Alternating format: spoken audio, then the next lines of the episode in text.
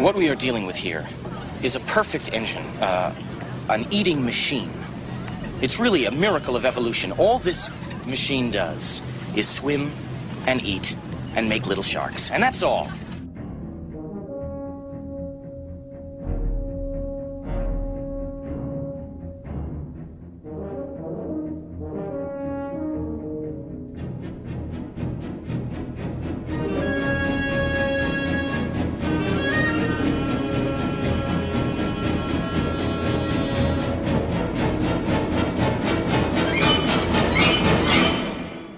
Fala pessoal, começando o podcast Filmes Clássicos no episódio 63.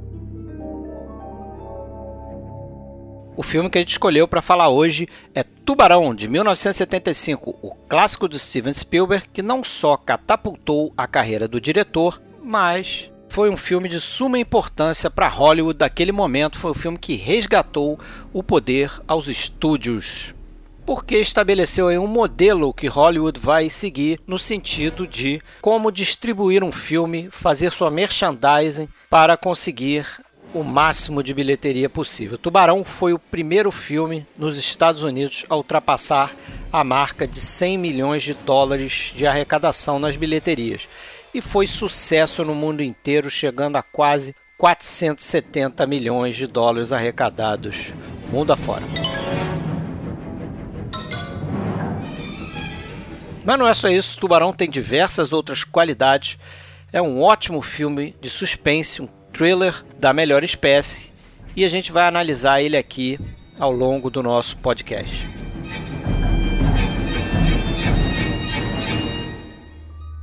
A gente deixa sempre aqui o recado que é bom você visitar o nosso site oficial www.filmesclassicos.com.br, porque lá na página dos episódios que a gente posta, a gente também coloca uma galeria de fotos sobre coisas que a gente comenta aqui, também vídeos que complementam o nosso bate-papo aqui, e lá tem um espaço para você comentar, deixar sua opinião, dar um alô para a gente. A gente também tem uma página no Facebook, procura a gente lá Podcast Filmes Clássicos e a gente tem um grupo chamado Grupo Podcast Filmes Clássicos também no Facebook. Se você quiser, manda a sua solicitação que a gente aceita lá.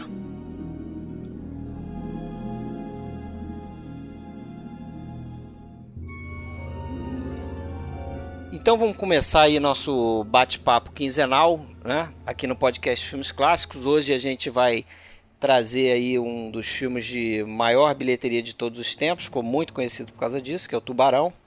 E hoje a gente tem aqui uma presença ilustre e inédita, pela primeira vez aqui no nosso podcast, uma voz feminina, né? Raquel Rocha, que está falando lá de Tabuna. Presente. Seja bem-vinda aí. Sul da Bahia, terra do cacau, da jaca, do chocolate. Aí, uma coisa boa.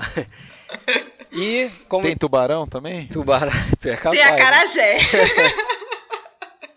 Não, tubarão é em Recife. É, Recife. É, presente aqui, já se manifestou aqui, como sempre, o Alexandre Cataldo falando de Blumenau. Beleza, Alexandre? Beleza. E, mais uma vez aqui, voltando, Sérgio Gonçalves, frequentemente participa aqui com a gente. Fala aí, Sérgio não tão frequentemente assim, mas de vez em quando eu apareço. É, né? isso aí, que bom. Falando de São Paulo, eu sou Fred Almeida, falo aqui do Rio de Janeiro. Vamos começar então, é, como é a sua primeira vez, Raquel?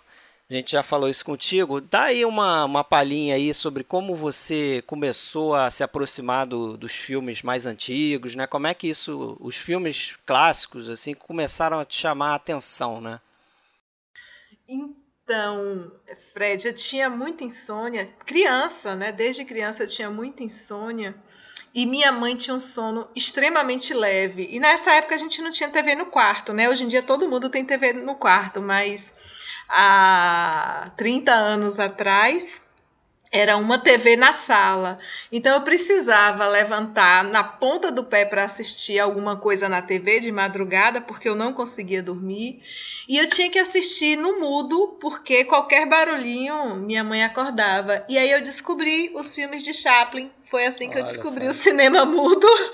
Com a insônia. Eu assistia literalmente, eu não ouvia nem a musiquinha, né? Porque o filme era totalmente no mudo. Então eu assistia a obra de Chaplin toda. Assisti o Luzes da Cidade, assisti Tempos Modernos. Depois eu vim assistir os, os falados, né? Amo Luzes da Ribalta. Mas o vagabundo, o garoto, nossa, e, e eu me emocionava, descobri que era possível me emocionar sem som absolutamente nenhum, né? Sem, sem trilha sonora nenhuma.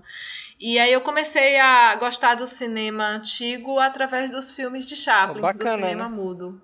Que passava na madrugada, né? Não, não me lembro o canal, mas era de madrugada. Acho que era Globo mesmo. Talvez. E aí eu passava madrugadas inteiras e minha mãe achando que eu estava dormindo, é. porque ela não ouvia barulho absolutamente e nenhum, achando que eu estava dormindo. E eu ali mas, no filme, eu lembro que começava por volta de duas e meia, três horas da manhã e até seis horas da manhã era era só filme antigo, um atrás do é, outro. Interessante, porque é difícil, né, assim, começar vendo filme antigo, é, filme mudo, né? Isso eu com oito anos de idade, assim, pirralhinha mesmo. Eu lembro que eu comecei a ver Chaplin com sete, oito anos de idade. Interessante. É, e agradeço as programações de antigamente, né? Que passavam esses filmes antigos na madrugada, aqueles filmes que ninguém ia assistir mesmo. é, eu acho que, que era por isso que eles é. colocavam. é. Mas hoje não passa mais, não, né? Dificilmente, né? A TV aberta, dificilmente. Infelizmente, infelizmente. Vida de cinéfilo não era fácil, não. É, né? mas agora a gente tem aquele lado bom, né, que compensa, que é você achar muito mais coisa quando você quiser no, nos, nas internets da vida, né? É, eu sou fã de, é. de conteúdo on demand, né? Esse conteúdo que você assiste quando você pode. É. Né? Você vai lá e, e assiste. Eu, eu sou fã da programação on demand. Beleza. Mas vamos começar então aí Bacana a sua história, mas vamos começar, né, como a gente costuma fazer aqui, a gente já cai dentro do filme, do assunto que a gente se propôs a falar. Então vamos lá, Tubarão, Jaws, né, o título original, 1975. Jaws, que vocês sabem, não sei se todo mundo sabe, não significa tubarão, né? A gente, a gente aqui é, mandíbulas, né? É, significa mandíbulas, né? mandíbulas, né? Mas a gente é. aqui que não, que não tem um país de língua inglesa, quando falam Jaws, na minha cabeça vem tubarão, né? Até lembrando lá o inimigo lá do, do 007 lá no Foguete da Morte, o Jaws. Ah, sim. Primeiro eu penso tubarão. Né? Que no Brasil virou dentes de aço. Dentes de aço, exatamente. Mas tubarão em inglês é shark, né? Mas só um, detalhinho. Eu não sei vocês, é um filme assim que eu vi inúmeras, inúmeras, inúmeras vezes. É aquele tipo de filme que quando eu pego passando na TV, passava muito na TNT, quando a TNT passava filmes mais antigos e tal. Eu sempre parava para assistir. E aí meio que por causa disso eu eu até é, é, tinha sempre tive muito na cabeça o filme a partir de determinado momento do filme. Mas o início mesmo, eu, eu lembrava como é que era e tal, aquele lance do, dos hippies na praia, a mulher sendo, né, pega lá pelo tubarão e tal, nadando, não sei o quê. Mas entre a morte dela e meio que aquela cena com o Quint, o pessoal contra, é, contratando não, mas o Quint aparecendo pela primeira vez, arranhando o quadro, não sei o quê, eu, aquilo era meio difuso para mim, não lembrava muito bem não. Você pegava a obra andando. É, vocês lembra, você lembra a primeira vez que você viu? Será que foi a mesma que eu vi? Eu lembro perfeitamente, cara. Eu não lembro, eu sei que foi na Globo. Foi na Globo. Madrugada sei, então, da foi vida. na mesma ocasião.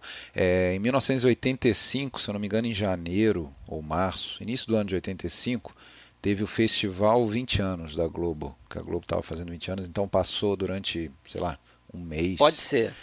Ou duas semanas, passou só filmaço todos os dias todos os dias passavam filmados. Passou é, 2001. Fazer passou, isso, né? Passou, passaram filmes assim que eram su sucessos entre aspas, recentes aí de, de, de 10 anos antes e tal, que eu não sei se era a primeira vez que estava passando, porque também naquela época demorava a passar na televisão, né? não era como hoje em dia, que né, às vezes passa um ano depois, dois anos, antigamente demorava um pouco mais. Não, não, realmente não sei se era a estreia na TV, mas foi a primeira vez que eu vi nessa em 85.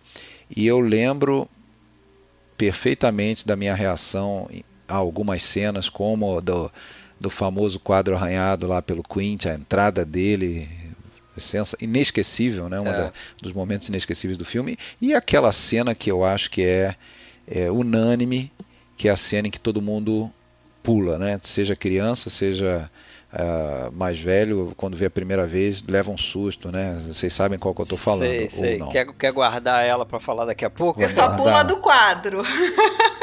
eu só pulo a do quadro, o resto eu assisto Não, tudo. tem uma que é clássica ali, aposta. Não, é que dá susto, né? Assim, é, e assim, cara, eu acho que esse é um daqueles que é muito mais do que um filme, né? Se tornou muito mais do que um filme, se tornou um fenômeno cultural, é, de mídia, de marketing na época do lançamento. Teve todo, talvez seja um dos primeiros filmes assim que teve uma campanha absurda de, de marketing antes do, é, do, do, spot de televisão, né? Que era algo novo. Eles não faziam anúncio na TV porque a TV era inimiga do cinema naquela época. Né? Pois é. Estreia em estreia em 400 cinemas, filas e mais filas, o mundo inteiro fenômeno, né? E, e, todos os produtos licenciados, né? Camiseta, boneco e até tampa de privada do tubarão, tudo, é, tudo, tudo, tudo. Foi o filme meio que então, começou essa, esse modelo de, de, cinema blockbuster, né? É, um primeiro, talvez, grandíssimo blockbuster, assim. Mas, e um porra, filme que teve um, um, orçamento relativamente baixo, né, gente? É, baixíssimo. Um filme é. que, que o orçamento foi de 9 milhões. É, parece que o orçamento e... era de 4. O orçamento inicial era 3 milhões e meio, alguma é, coisa foi assim. foi estourado, foi, foi para nós. Isso, estourou. Estourou o orçamento. E o tubarão quebrava no meio das gravações. E a bilheteria desse filme é de 470 milhões. No mundo, é né? impressionante a arrecadação desse filme. Foi o primeiro filme a passar a barreira dos 100 milhões é, né, ele, na história. Ele, na história, no, no, é, esses 470 milhões é no mundo, né? Bilheteria no mundo hum. todo. É, mas realmente foi o primeiro filme a passar de 100 milhões de dólares né, dentro dos Estados Unidos. Porque antes dele você tinha os, os recordistas de bilheteria, era o Poder Chefão, que tinha 86 milhões, e acho que a Noviça Rebelde estava um pouco abaixo, tinha 84 milhões. Né? Então, quando passou essa, essa marca dos 100 milhões de dólares, o, o olhinho dos produtores devem ter, né? Tchim, tchim. Caramba. Para um filme que não se esperava muito, né? Eu acho que tanto o, o, o livro do, do, do Peter Benchley, é, ele, ele, próprio não, não imaginava que fosse vender alguma coisa, né? Se tornou um best-seller, até talvez já fruto dessa campanha publicitária toda, antecipando o filme. Então, antes do filme sair, o livro já, já era best-seller. E, e, o filme também é, foi um, um, grandíssimo sucesso, superando as expectativas lá da, da Universal, né? Mas eu acho que o Sérgio não gosta muito do filme, ele não falou nada até agora. é, esse filme, o Tubarão, meu primeiro contato com o Tubarão, na realidade, não foi um contato, porque meu pai tinha um projetor de Super 8 em casa. Caramba.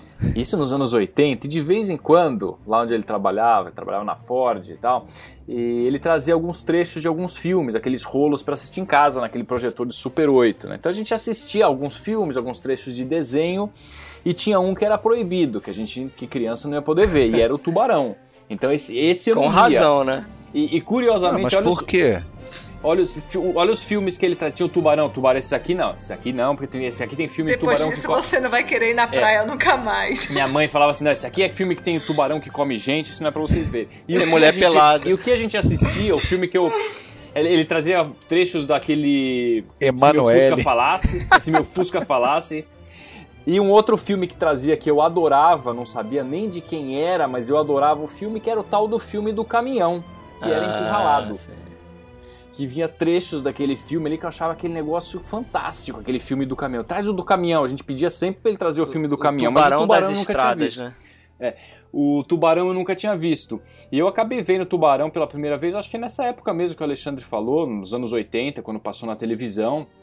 Eu assisti, eu não lembro muito bem assim. Eu não lembro de ter ficado chocado assim com, com o Tubarão. Eu lembro que eu gostei bastante, mas não foi um filme que eu que me impressionou tanto a primeira vez. Eu acho que eu tinha uma expectativa tão grande que o filme era tão terrível que quando eu assisti a primeira vez, eu falei, ah, ele não é tão terrível nesse sentido. Ele é muito mais um, um filme de suspense, né, do que aquele filme terrível de, de, sabe, de Isso. um horror explícito que é o que eu esperava assistir.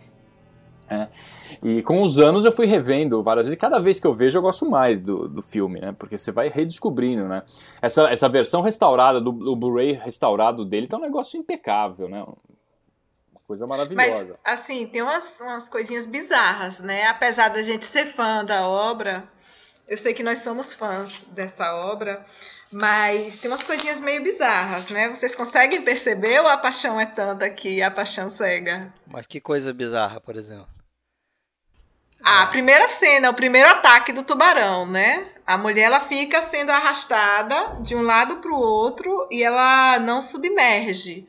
Ela fica com a parte, né, uma parte para fora da água e, e, aquele e o tubarão arrastando, né, para um lugar é, e para outro. É aquela coisa, né, cinematograficamente fica legal. Mas você, eu também, eu também me, me, me, perguntar, me perguntei isso quando revi a mão, agora. A mão também encontrada na areia, ela é tudo menos uma mão real, né? Ah, não, ao contrário, é ela é uma mão real. Muito mal feita, ela é uma mão mal feita. Não, ela é uma mão real na realidade. É? Não, é, é, é é uma mão real. A mão que inicialmente um seria cadáver. Não, é uma mão de uma, de uma, não sei, uma figurante, alguém da equipe que tava lá, porque eles fizeram uma mão de borracha. Só que quando o Spielberg viu aquela mão de borracha, ele teve essa impressão que você teve com a mão real. Ele falou, isso aqui não parece. Mas aí falaram para ele, não, mas a mão de cadáver, é, ela fica desse jeito. Ele falou, não interessa. Pro público, eles precisam ver uma mão que seja, é, que convença, né? Eu acho aí, aquela mão tão artificial, a posição dos dedos. Eles enterraram uma moça ali da equipe e deixaram ela com a mão para fora. A mão é Isso é real. É a mão é real. Eu achava muito artificial. O que eu acho muito fake, o que eu acho muito fake é o cadáver do do bem, do bem, como é que é o O cara que sai dele? do barco lá, né? Do pescador que, que tá no, morto no barco lá. Que ah, é que tá cena, tá submerso. Que é a cena que me né? assustou né? aos, que é a cena que me assustou aos 13 anos e, e assustou minha filha domingo quando eu vi com ela eu mostrei ah, pra ela sim, o filme. Sim. Eu só fiquei esperando, eu só fiquei esperando essa cena que eu sabia que ela ia pular. Todo mundo Não, mas Exatamente. Tem outros detalhes, que aí depois a gente fica só é, soltando a, a, parte boa, as paixões. Quando eles capturam aquele primeiro tubarão, que eles acreditam que foi o tubarão que atacou o, a moça e Sim. o menino, e aí o eles tubarão, resolvem fazer uma autópsia no tubarão tigre, de né? madrugada, depois de tomar uns vinhos, né? O delegado Martin e o oceanógrafo, aí fala assim que esse tubarão não é daqui. E aí, quando a confirmação que o tubarão não é daquele lugar é uma placa de carro. e na placa tem exatamente o local de onde o tubarão é. Tem uma placa de carro na barriga do, do tubarão. É. Mas... E outros detalhezinhos. Quando eles saem à caça do tubarão também, observe os três, né? O arranhador de quadro, o oceanógrafo e o delegado, quando eles saem à caça do tubarão, eles. É, o, o, o, tubarão já está rondando o barco, eles já têm uma ideia do perigo que o tubarão representa. E o que, que eles fazem? Eles vão se embriagar durante a noite no barco. Quer dizer, você com a fera, um monstro. Contar a história. Aí você resolve é, contar história, cada é, um contar suas histórias meio, e beber muito. Meio, meio imprudente, realmente. Mas assim, acho a questão da placa. Não vejo tanto problema assim, não me incomodei com isso, porque tudo bem, foi um recurso visual para mostrar que ah, esse tubarão veio de fora, não é daqui. Mas ele mesmo explica, dá a explicação que o, aquele tubarão é como se fosse uma lata de lixo, ele come tudo. Então, se ele comeu uma placa lá de, da Califórnia, sei lá de onde é que era, ele meio que chegou à conclusão que o carro, tudo bem, podia ser um carro da Califórnia visitando é da, a cidade. É da Louisiana, é da Louisiana. Da Louisiana. Ele diz que vem, esse, esse tubarão veio do, do, sul, das é correntes é do sul. Eu, eu, eu, vejo esse lance da placa como quase um, um dos muitos toques de humor, né, que, que, que tem no filme, pô. Tem vários é, não, toques de humor. Não é relevante para a história, né? Não, é. e outra, né, a questão aí não era é, a, a, placa que é o central. O, o problema, a questão da cena era abrir a barriga e ver que não tem nenhum cadáver ali, ninguém tinha sido comido recentemente por aquele tubarão. Esse era o objetivo. E ele comprova que não tinha sido, né?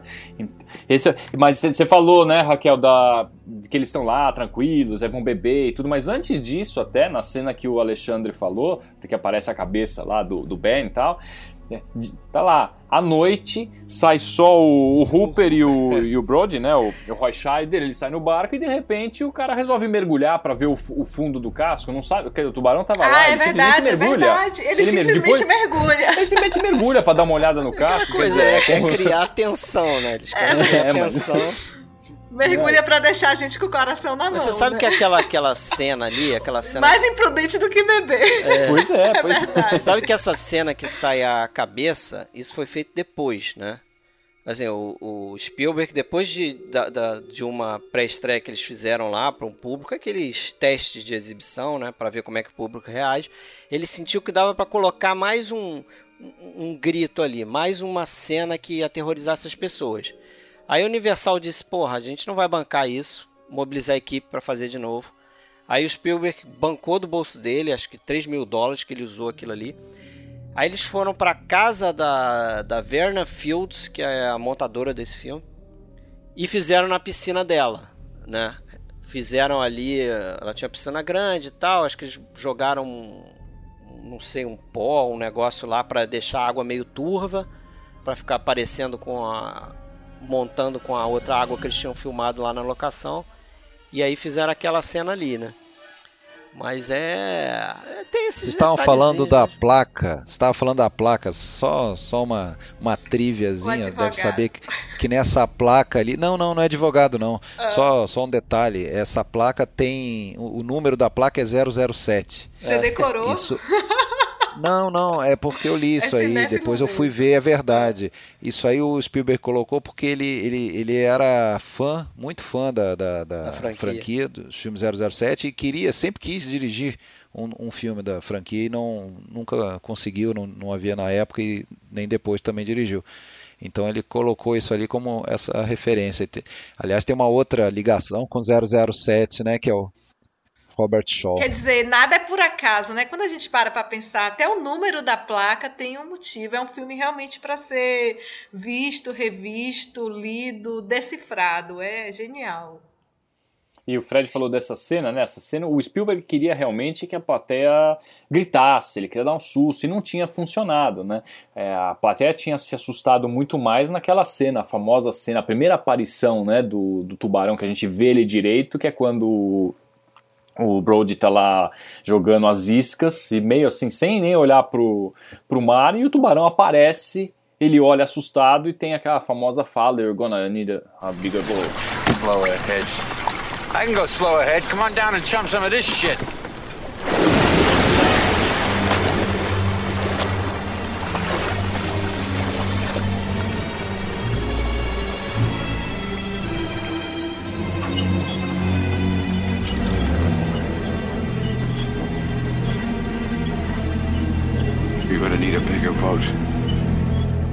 E, e aí ele, essa cena tinha sido muito assustadora. Quando Spielberg mexeu nessa cena do cadáver no barco, o susto foi muito maior. Ele falou: agora eu consegui, consegui o susto que eu queria. Mas a plateia deixou de se assustar tanto na cena que aparece o tubarão. Ele falou: caramba, o que, que aconteceu? Aí ele, a conclusão foi óbvia, né?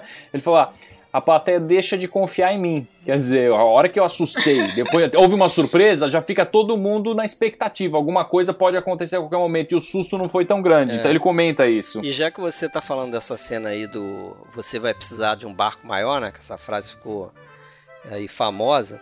É, parece que a cena como ele tinha editado foi outra coisa que ele modificou depois desse teste de exibição, porque ele percebeu que depois, depois do, do susto do, do tubarão aparecendo a primeira vez, as pessoas ficavam tão assim, ainda se recuperando do susto, por menor que ele tenha sido em comparação ao primeiro, que as pessoas não escutavam o diálogo do, do Roy Scheider.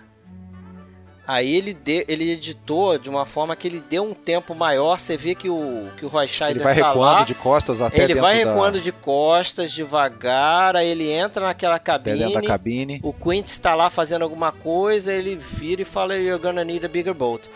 Né? Ele deu que tempo. foi um improviso, inclusive. Foi um improviso do Roy Scheider. Improviso, né? é. Aliás, várias bem. falas do filme né, foram improvisadas.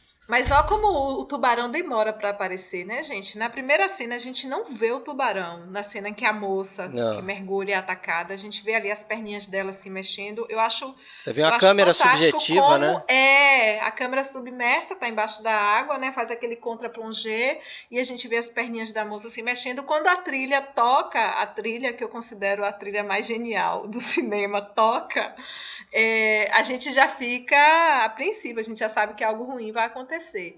E a gente não vê o tubarão em nenhum momento dessa cena.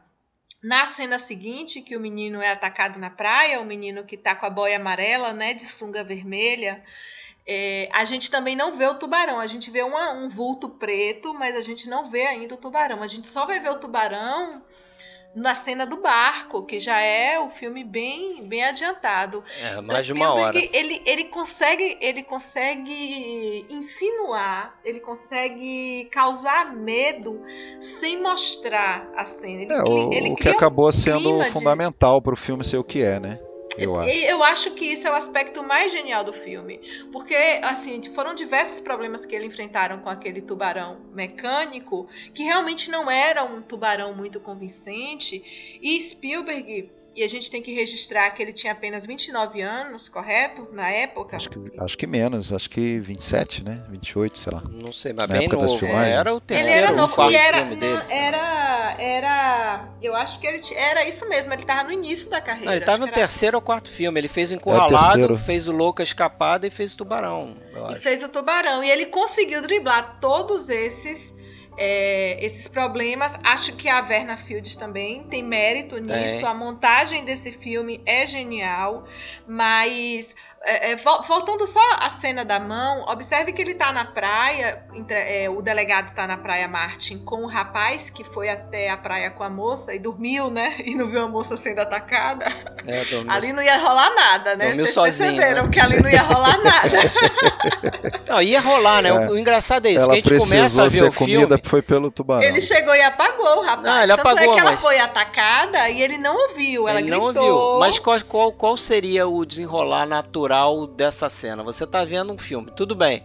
Tudo bem, você sabe que o filme se chama Mandíbulas, você viu o cartaz que tem um tubarão, né? Mas você tá ali vendo o filme, você, ah, um grupo de hippies, não sei o quê, É. aí uma mulher se descola, o cara vai assanhadinho atrás dela, sei Corre o atrás. Ela já tá tirando a roupa, cai dentro d'água, você fala, opa, vai. Opa, vai. Mas se o dar cara bem, foi vai. dormir. Aí vem o tubarão e acaba com a festa dele. E né? acabou com a festa dele. Mas no dia seguinte ele vai com o delegado, né? E o delegado tá, tá interrogando ele.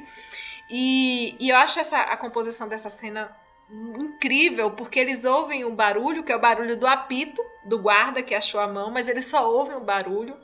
É um som estridente, agudo, que remete muito a um grito agonizante, aquele barulho do apito. E quando eles correm até o local que o guarda tá, a câmera mostra só o, o, o guarda que achou a mão sentado Reagindo. na né? areia, de cabeça baixa, mexendo na areia, é, extremamente angustiado com o que ele tinha visto. Então a gente não viu ainda, a gente não sabe o que é, mas a gente imagina que é uma cena muito perturbadora.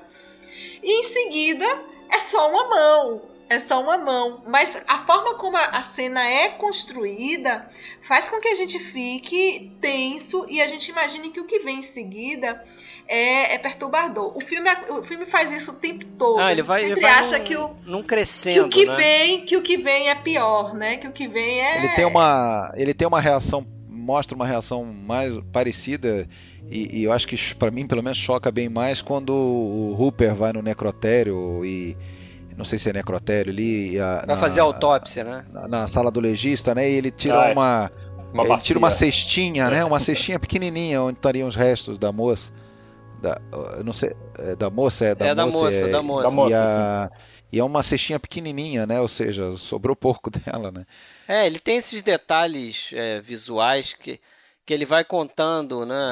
Agora, esse lance do tubarão, acho que o Sérgio e o Fred conhecem largamente essa história e vão poder acrescentar, mas fo- é, muito se fala que foi uma, ah, foi uma opção é, narrativa e Não, não de- foi totalmente, do suspense. Acabou servindo para isso e, e no que andou muito bem, né? Eu acho que isso é, é, talvez tornou o filme muito maior do que seria se aparecesse o tubarão o tempo todo, o tubarão saltando, o tubarão abrindo a boca. Eu acho que se tornaria talvez um filme de monstro banal e. e O, né? Spiel, o, Spielberg. Mas eu acho que, deixa eu só completar, eu acho que foi muito mais, eu, foi, foi muito mais por simplesmente eles não terem o tubarão funcionando à disposição para filmagem. Então eles tinham que inventar soluções para filmar alguma coisa, para não ficarem meses parados lá.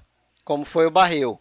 Gente, só, só, com- só complementando em relação às escolhas que foram feitas nesse filme, tem um detalhe. A Verna Fields, ela foi uma das primeiras montadoras a acompanhar a gravação do filme no, no, no local mesmo da filmagem.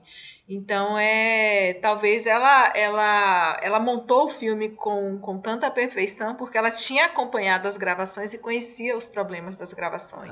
Aí isso ajuda bastante.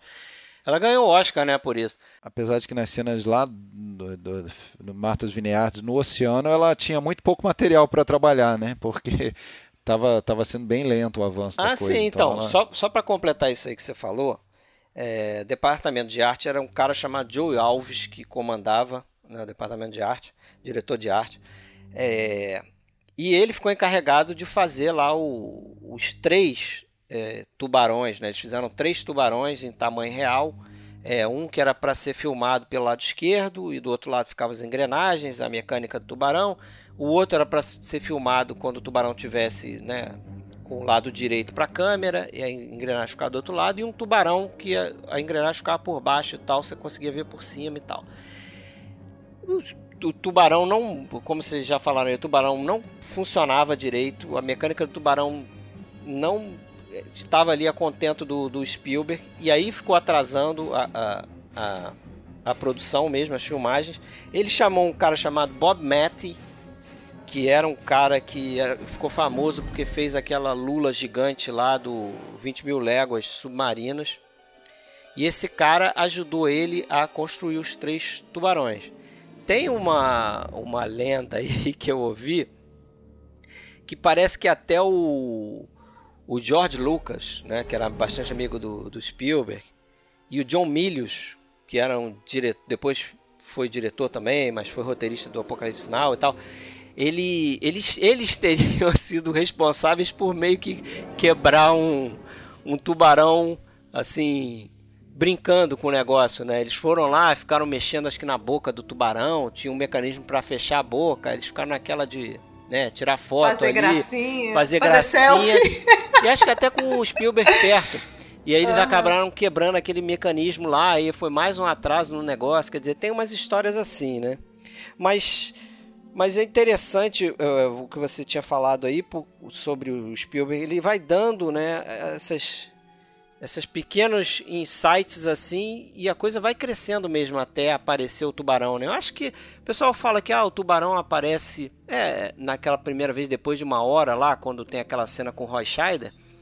Mas Ele é a primeira vez que ele ele um sai da água, né? Porque É, a É. primeira vez que ele sai. quando ele come lá um, um cara que tá lá com até com os filhos do, do Brody, né? É, ele come um cara lá e quase pega o filho do Brody. O da perna, né? O que aparece a perna dele indo pro fundo. Isso, exatamente. A, a gente vê o tubarão assim, a gente tem a primeira visão do tubarão assim, ao, é, no comprimento dele, né? Mais ou menos. Tem uma ideia ali do comprimento do tubarão. É, mas o que, a- o que as pessoas realmente re- falam é que o tubarão aparece pouco, ele aparece pouco mesmo, é mais ou menos, no filme total, o filme tem acho que duas horas, duas horas e dois, ele aparece por quatro minutos só, o tubarão, né? E na realidade é isso mesmo que o Alexandre falou. Esse filme era para ter sido um desastre, um fracasso total, porque simplesmente não, o plano não deu certo. né? O Spielberg tinha 55 dias para filmar, ele tinha esse, esse era o, o cronograma dele. A primeira parte foi tranquila, ele ficou uns 35 dias, primeiros dias, ele fez toda a parte da Terra, filmou, estava tudo indo bem, dentro do orçamento, estava tudo tranquilo. E ele decidiu que ele queria, foi a primeira vez que isso foi, que ia ser feito, que ele queria fazer todas as cenas com os tubarões em alto mar, não queria estúdio, tanque de água, nada disso. Ele queria fazer no oceano mesmo, né? E aí, isso, entre outras coisas, né, do funcionamento do tubarão, primeiro que eles colocaram lá foi pro fundo, ele afundou e quebrava. Então, assim, a coisa não funcionava. Eles começaram a ficar desesperados, porque viram que não dava tempo. Não ia dar tempo, não tinha como consertar aquilo, ele precisava filmar. Ele tinha que filmar, ele tinha um cronograma para cumprir, ele tinha um orçamento que ele tinha que trabalhar com aquilo e tinha um filme para fazer. Então ele falou: Isso aqui pode ser o fim da minha carreira. Shark is not working, the shark's é. not working. É, isso é. Isso o Richard Dreyfuss fala, fica falando isso, que ele ouvia isso o dia inteiro no set de filmagem, né? Porque o tubarão, que eles ficavam com aqueles walk-talks e o tubarão não funcionava. Ele falou: caramba, eu preciso fazer um filme de tubarão. E aí foi surgindo essa ideia. Então eu não vou mostrar o tubarão. A saída foi essa. Vamos fazer, vamos só sugerir. Aí veio a ideia do barril, né? do barril, aqueles barri, barris amarelos, né, que aparecem. E na realidade, esse era o filme mais certo que ele poderia fazer, porque aquela coisa de você sugerir o medo do monstro, né, é. É, era muito mais aterrorizante. Ele fala em uma das vezes, ele chega a falar que aí ele fez o que ele se sentiu um Hitchcock filmando. Ele fez muito mais um filme de suspense do que um filme É. de monstro. É, ele É chega, verdade, ele chega é a falar que o, esse problema com o tubarão acabou ele, ele, ele sendo mais Hitchcock do que Ray Harryhausen, né? Que era aquele cara que, que fazia aqueles animações com stop motion, né? Sim, e, e outra coisa, e, e algumas coisas que, funcionam que funcionam nisso, por quê? O tubarão, o pouco que ele mostra do tubarão, tubarão mecânico e, e tal, o, o bicho é favorável, porque o tubarão de verdade, ele já parece de mentira, né? Quando você olha, ele já parece um boneco, ele tem aqueles olhos parados, ele não é um, animal expressivo. É, ajuda, né? Então isso já ajuda. Outra coisa que ajuda, é que aju- ajudou no terror criado no tubarão, o medo que as pessoas tinham, que o tubarão é um perigo real. É um bicho que existe e sim, ele ataca pessoas eventualmente na água. Então ele não está trabalhando com um monstro pré-histórico que sai do oceano, invade uma cidade derruba arranha-céus. Então ele está trabalhando com perigo real. E o perigo real para a pessoa quando está no mar, ela não está vendo o tubarão, ela sabe que ali pode ter um tubarão, mas ela não está vendo. Então tudo se encaixou perfeitamente. né? E a solução foi perfeita. É, Ele não tinha ideia disso, ninguém tinha ideia disso na época, só depois que o filme foi lançado, bem montado, como vocês já falaram. E aí viram que era aquilo que tinha sido feito. Então, graças a Deus, hoje ele fala: ainda bem que o tubarão não funcionou. É.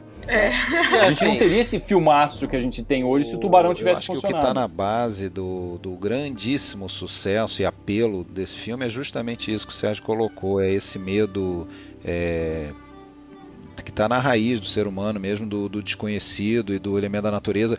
E, e isso torna também o, o filme ser universal, atemporal, né? Porque em qualquer época, em qualquer lugar estão os tubarões pelo mar, estão sujeitos a isso. Bom, esse filme me atrapalha bastante, né? Que como alguns sabem, eu gosto de nadar no mar, né? Então eu, tô sempre lembrando dele, eu tô sempre ouvindo essa musiquinha quando eu tô lá sozinho, nadando É sua no mar. trilha sonora pra treinar. né? É, É, eu- ele eu- leva eu no tô- celular É, nada mais a rápido, de John cara, nada Williams. mais Tô rápido. sempre preocupado, né? Porque é aquilo, né? Lá em Martas Vineyard, perto de Boston, também não devia ter histórico disso, não. É, Uma hora é. aparece. Agora, Mas- é, é, esses detalhes né, são interessantes, que a gente está falando, mas eu acho que o. Eu só me dei conta disso vendo pela enésima vez e, e trocando a lente para ver o filme para levar para o podcast, né? Vamos notar coisas para levar para o podcast. Eu, eu observei várias coisas que eu não tinha observado antes. É, um subtexto, umas nuances que tem no roteiro que eu não- realmente não reparei a primeira vez. Por exemplo, não fica, fica, acaba ficando claro, mas não é jogado na nossa cara o fato, por exemplo, que o personagem do Roy Scheider, o Brody, ele é um nova-iorquino que saiu da cidade grande para ir para uma cidade balneária pequena, turística. Ele tá há pouco tempo ali, né? Aparentemente. Faz pouco tempo e assim, não isso, isso aí não é dito na nossa tem cara, mas dá a impressão. Não, isso sim, Fica, mas, mas fica. Ela, a esposa diz, na primeira cena que ele aparece, acordando de manhã, é, tem vários indícios, né? Ela reclama que o balanço ainda não está É. consertado. não tem, E aí, quando ele fala, é, ela fala que ele é de Nova York, quando ele fala assim, eu vou. As crianças estão brincando lá no fundo. Aí ela diz assim, aqui se diz quintal. Aí ele fala assim, fundo. As crianças estão brincando no fundo do quintal. Aí ela diz, muito nova-iorquino. é, dando não, a entender que ele não tinha ainda se habituado ao linguajar daquela cidade. E, e nessa cena tem, tem vários detalhes. Quando ele vai atender o telefone, ele atende o telefone é, errado, atende o interfone no lugar do telefone. É, e a gente percebe que ele não é dali, que ele acabou de, de, de chegar. E por essa fala dela que eu entendi que ele era de, de Nova Não, York. não, isso aí tudo bem, isso aí fica claro. Agora, não fica claro o motivo pelo qual eles saíram da cidade. E aí eu assumo que seja o seguinte: o cara não quer viver na Nova York dos anos 70, que era uma Nova York pesadíssima. Né? A gente lembra de outros Perigosa, filmes, né? né? De guerreiros, como é que é? Warriors, né? Aqueles guerreiros da noite, acho que era o nome do filme. Operação França. É, todos esses filmes passam em Nova York com, Com ele, criminalidade aliás, né? ba- é, inclusive com ele, né? Com o Rashad. Com, com criminalidade altíssima, né? Problemas de assalto, de mortes, não sei o que. Imagino que o cara não queria ser policial na, naquela cidade e veio para a tranquilidade de uma cidade é, turística. Até porque você vê o tipo de problema que ele tem que lidar na cidade são ridículos. É nego quebrando uma, uma, uma cerca lá, nego dando É, karatê na meninos é, cerca. lutando karatê na. Alguém que Esse- estacionou em frente a uma loja. Aí tem a é. ironia que, porra, o cara vai enfrentar um monstro, né? Que deve Ele vai ser buscar muito pior do que qualquer bandido ali da cidade grande, vai buscar tranquilidade e acaba enfrentando um, um tubarão, um ET, sei lá, que diabo é aquele tubarão, de onde é que veio aquilo. Agora sim, ele teve um, um trauma de infância, né, de afogamento. Isso fica também, isso é dito nos diálogos É. do filme. E ele tem fobia tem de fobia. água. Né? Tanto que num diálogo com o, o oceanógrafo, ele fala assim: como é que uma pessoa que tem fobia de água vem morar numa ilha? E aí eu acho a resposta dele muito bacana, que ele diz assim: só é uma ilha quando você olha da água, né? É, e dentro da ilha não é uma ilha. Mas Dentro da ilha não é uma até ilha. nesse, nisso aí que você falou, a fobia dele com água, Com água. tem um detalhe, cara, mínimo, ridículo, que eu não sei se vocês notaram, mas quando o. Eu nunca notei, notei agora também. Quando tem a cena lá da morte do menino e ele tá sentado lá na areia e ele sai correndo pra tirar a galera da água, ele. Ele não entra, ele bate, Ele ele, entra. bate na onda, a gente não vê a onda chegando no pé dele, mas ele bate e volta. Ele, ele chega a dar um passinho pra trás pra, pra onda não chegar no pé dele. Quer dizer, eles pensaram nisso. É. Gente, deixa, deixa. eu- Me permita falar sobre essa cena, porque eu sou, sou apaixonada Essa por essa cena cena. Essa é uma cena que eu volto. Eu vejo, eu revejo. É o primeiro plot do filme, né? É, e começa justamente com aquele menino de sunga vermelha que sai da água e pede pra mãe pra voltar pra água, né? E aí a mãe olha a mão dele, diz que ele já tá com a mão já é, encolhida, com a pele encolhida. E ela fala assim: só mais 10 minutinhos. E aí o menino vermelho, o menino de sunga vermelha volta pra água com aquela boia amarela. E a gente vê o delegado na praia muito incomodado, assim, angustiado, desconfortável, é a palavra ideal. Ele tá muito desconfortável olhando pra praia, ele tá apreensivo. A mulher dele faz uma massagem, quer que ele relaxe. E os banistas da, da praia vêm falar com ele e falar sobre esses problemas corriqueiros que, que você citou, Fred. É, e a gente, a gente percebe que o olhar dele tá no fundo, tá na praia. Né? As pessoas estão ali em primeiro plano, mas elas estão quase desfocadas, porque a atenção dele é toda na água. E esse clímax ele vai sendo construído de uma forma muito gradativa e a, e a tensão ela vai aumentando, né? E A com gente tem um jovem e com falsas isso, pistas a ali, gente né? acha que todo mundo ali, a cada pista que ele, que ele solta, a gente acha que aquela pessoa vai ser atacada. É justamente essas falsas pistas que vai construindo, vão construindo esse clima de suspense, né? O menino que joga o pedacinho de madeira na água, aí o cachorro vai buscar. Aí a gente acha, poxa, o cachorro vai ser atacado, né? Aquele senhor, o idoso, que submerge com a touca preta e parece muito o, a, a barbatana do tubarão. Aí a gente percebe que é um idoso. E ele sobe muito um- devagarzinho na Tem um água. casal brincando, né? Que a menina grita. Sim, a menina grita, ele olha assustado quando vê o casal tá apenas tá apenas brincando. E aí vai essa sequência de acontecimentos, né? Tem uma hora que o rapaz chama pelo cachorro, o cachorro não aparece, a gente pensa, pronto, o rapaz foi atacado. E aí até que a gente vê o que, que o ataque que realmente realmente acontece, que é o ataque da criança, né? Que é forte, porque é um ataque de uma criança numa praia que está lotada. E, e observe que, que tem aquele fuzuê, como a gente diz aqui na Bahia, todo mundo na praia, cada um gritando pelos seus filhos, pelos seus irmãos, e todo mundo sai da areia. E de repente o, aquelas pessoas silenciam um pouco e a gente ouve apenas a voz da mãe do menino gritando pelo menino, chamando pelo menino, né? Ela é a única voz que não foi atendida. E aí chega, a onda traz a boia rasgada e, E a, a água vem vermelha. tudo, né? É É fantástica. fantástico. Essa Agora, o que me chama é mais atenção, talvez o Alexandre chama isso, que eu costumo olhar mais o lado técnico também da cena. Já sei que você vai falar. Já sabe o que eu ia falar, né? É um- ia falar é um também. plano que eu Os acho- wipes. Os wipes e o, e o travel in com, com zoom out, Ah, sim. né? Que Então deixa eu fazem. falar dos wipes, Raquel. Você reparou já que nessa cena, É, que eu também acho fantástica, é, tem aquela coisa de mostrar o, o, o, o Roy Scheider e mostrar o que ele está vendo. Mostrar o Roy Scheider, a reação dele e, é né, o e o plano e tá vendo. contraplano, né? E, e sempre quando muda do plano para o contraplano, passa, é, é- é na passagem de algum banhista no primeiro plano da, da câmera, meio desfocado, passando um, um calção, um biquíni na frente, e aí faz um wipe, aproveita aquela, aquela pessoa passando e quando ela acaba de passar, você já está mostrando o mar. Aí passa outra pessoa, volta para ele. É um recurso bem, bem É interessante, um recurso né? Bem interessante. Lembrou os wipes lá do nosso querido Kurosawa também. É, que adorava um wipe. E, só, e, e complementando isso, tem aquele plano que é quando ele, quando o Roy Scheider, o personagem do Brody, se dá conta que realmente está acontecendo alguma coisa, que a gente tem aquele plano no rosto dele, que é o mesmo tipo de mecânica de, de, de filmagem, de fazer um plano, que o Hitchcock usou para fazer aquele Verdade, o corpo que cai, a, a verdade. escadaria do corpo que cai.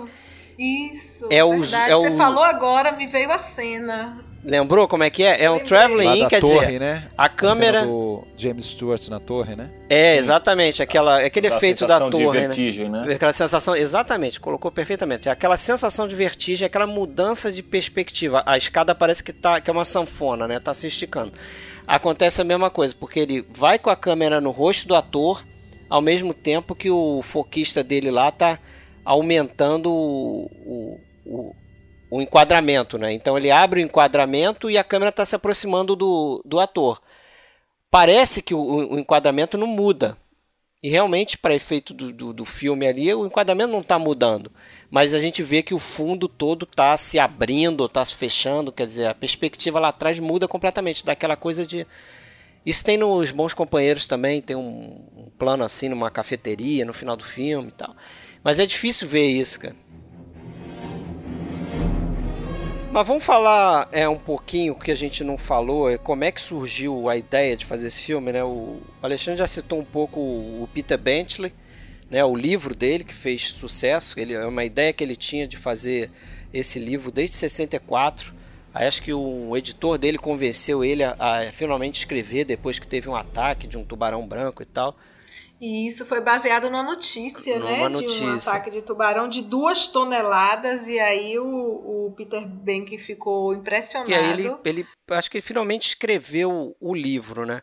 E os produtores da Universal, o, Richard Darrell Zanuck, que era filho daquele famoso cabeça da Fox, Darrell F. Zanuck, e o David Brown, eles gostaram muito do livro, só que ficaram assim, pô, a gente compra ou não compra? Porque vai ser difícil colocar isso no... no... Dá um bom filme, mas como é que a gente vai fazer o tubarão? Como é que a gente vai fazer uma coisa ficar Como é que a crível? gente né? vai filmar isso? Como é que a gente vai filmar? Mas vamos embora, vamos comprar mesmo assim. Eles compraram um livro e aí ficaram naquela. Quem a gente coloca para dirigir esse filme, né? Não foi inicialmente a ideia de colocar o Spielberg, né? Eles pensaram no John Sturges, que foi diretor de Sete Homens e um Destino, né? Dirigiu aquele Fugindo no Inferno com Steve McQueen e tal. E depois, um tempo depois, o Spielberg, que já tinha dirigido o Louca Escapada para eles, eles foram os produtores desse filme. Ele também leu o livro e achou o livro um tanto semelhante com O Encurralado, né, que era o primeiro filme dele, que ele tinha feito para TV. E ele achou a ideia semelhante, essa coisa do, do- nos dois filmes você tem uma entidade que vai atrás né, dos seres humanos e preda lá os seres humanos, caça os seres humanos e tal. Né? Tanto é que no Tubarão, no final lá, vocês vão lembrar quando o tubarão, a carcaça do tubarão tá caindo depois da explosão, afundando. tá afundando lá, ele ele coloca um som, parece um grito, É um, um grito de dinossauro, né? um grito de dinossauro que ele tirou de um filme B antigo, mas que ele usou também lá no encurralado quando No o caminhão desce né? pela. pela ribanceira, né? Ele diz que é do Monstro da Lagoa Negra, né? Ele fala isso, acho que ele fala, Fala, filme fala. Eu vi em B. algum lugar que foi. É, então, mas em algum lugar eu li que fala. Eu não, não fui checar se realmente esse áudio existe. Que existe esse som, da- que eu lembro bem, né? Do, do caminhão caindo e fazendo esse som, e quando o tubarão tá afundando, você ouve bem. assim, É bem ao fundo, né? Não é, um- não é um som fundo, que não. sobressai, mas você ouve esse. Ele é muito mais claro no encurralado. Sim, sim, no encurralado dá, dá pra ouvir bem melhor. Quanto ao encurralado, o Spielberg chega a falar que era quase uma, uma sequência do. O, o Tubarão seria quase uma sequência do encurralado. encurralado. Muitas semelhanças mesmo. Um roteiro assim, bem simples, bem linear.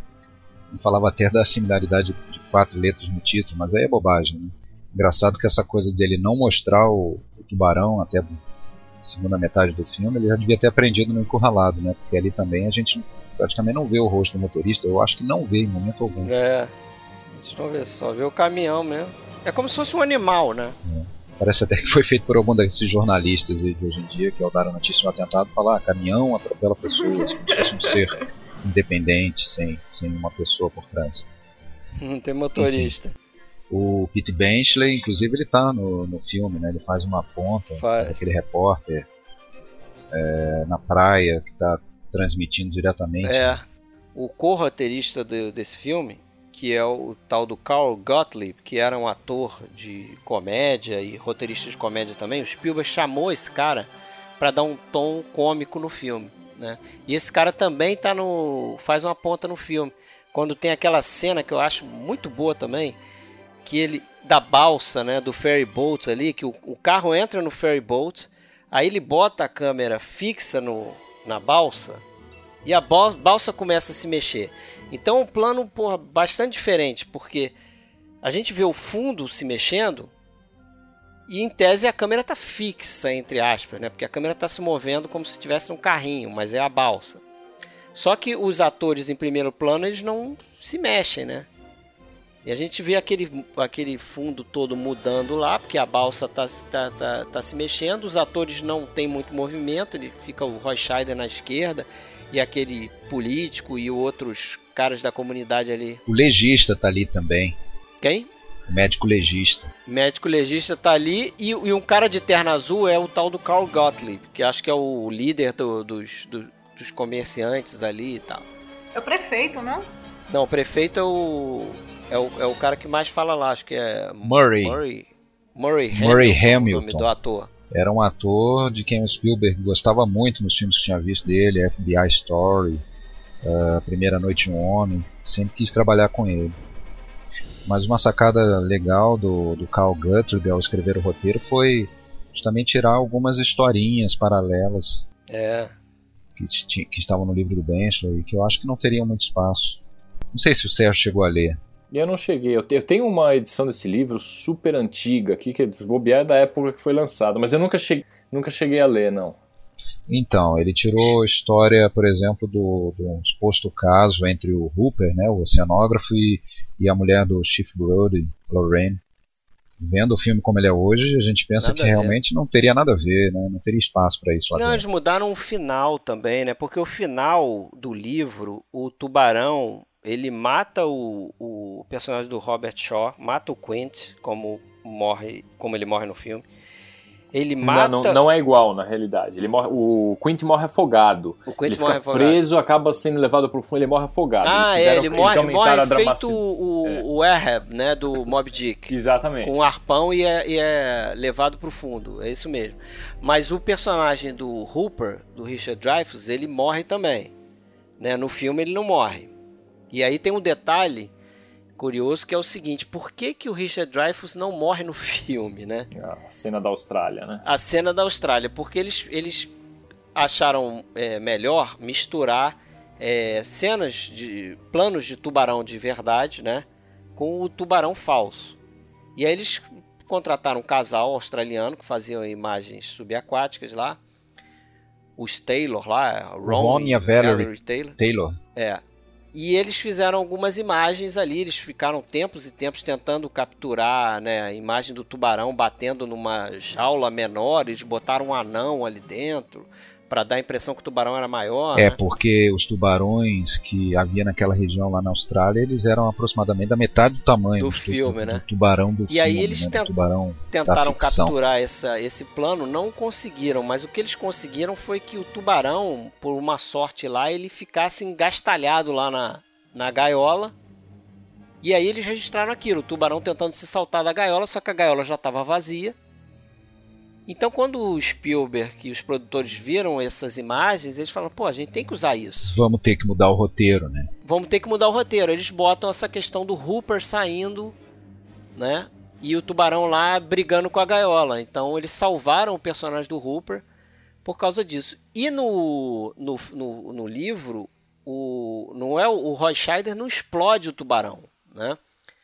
O, o livro, acho que era o, o final era bem sem graça, assim. O tubarão simplesmente desistia e não, não pegava mais o Roy Scheider. Não, mas ele morria, né? Não, tubarão- o, o Roy Scheider não. O Não, não, personagem o tubarão do... morre, mas ele morre acho que com um arpão. Chega uma hora que ele não aguenta mais É, e, ele, e morre. Ele, ele entrega os pontos, né? Acaba morrendo. A morte do Quint, que eu acho que é um dos momentos mais explícitos de violência Cai né, direto na boca do tubarão, né? Quem gostou na, hora que o Quentin morreu? Posso perguntar quem gostou ou pega mal? É, já dava pra pressentir, né? Que se alguém ali tivesse que morrer, seria talvez o personagem menos simpático. Não, não, sem a, sem, a, não, sem a análise do filme, mas pensando enquanto ah, esse processo de, de simpatia que a gente tem pelos personagens, né? Ele era um cara. Ele não era simpático, ele era arrogante, ele não respeitava o inimigo, né? O tubarão. É, você viu que ele quebrou o- o- a comunicação do rádio na hora que o, o Martin Brody foi, foi entrar em contato com, com, com a Marinha, né? Com a guarda costeira. Ele quebrou, Ele pegou um taco e, e quebrou.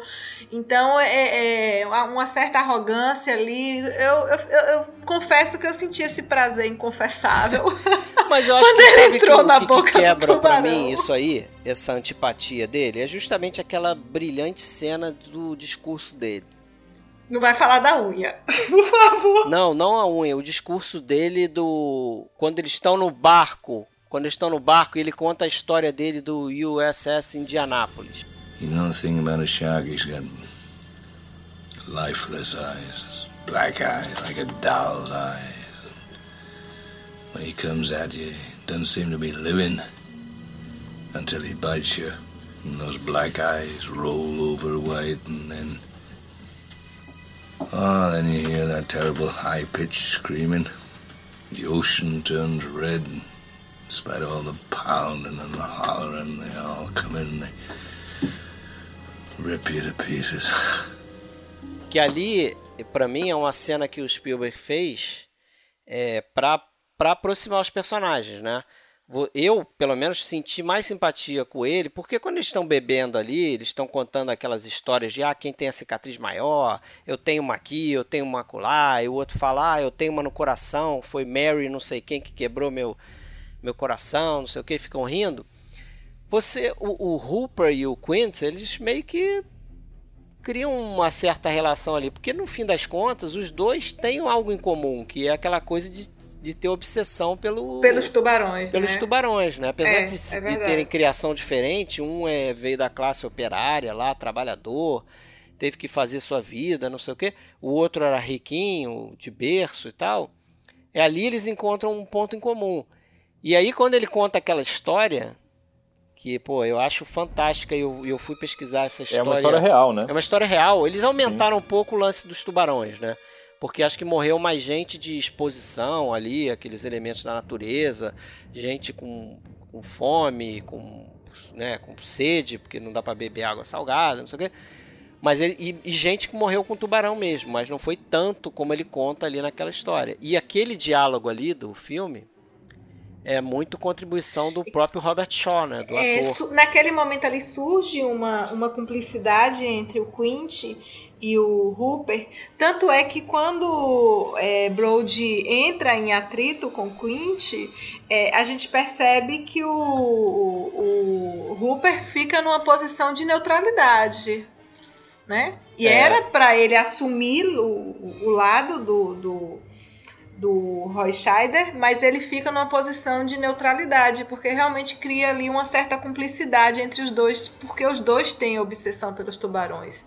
Realmente, realmente. É, é aquele, é o monólogo que explica o personagem, né? Ele explica exatamente por que, que ele é daquele jeito, a obsessão com os tubarões, o jeito amargurado que ele tem, enfim. Bom, mas alguém tinha que morrer, né? E se alguém tinha que morrer, que bom que foi Quint. E eu acho aquela cena final, eu acho muito agradável. Eu acho que é o que faz com que a gente termine de assistir o filme leve, né? Aquela cena do, do final com os dois sobreviventes. Pode dar spoiler aqui? Pode, né? Pode. Todo pode. mundo já assistiu. A gente não né? a gente vê ali os... spoilers, né?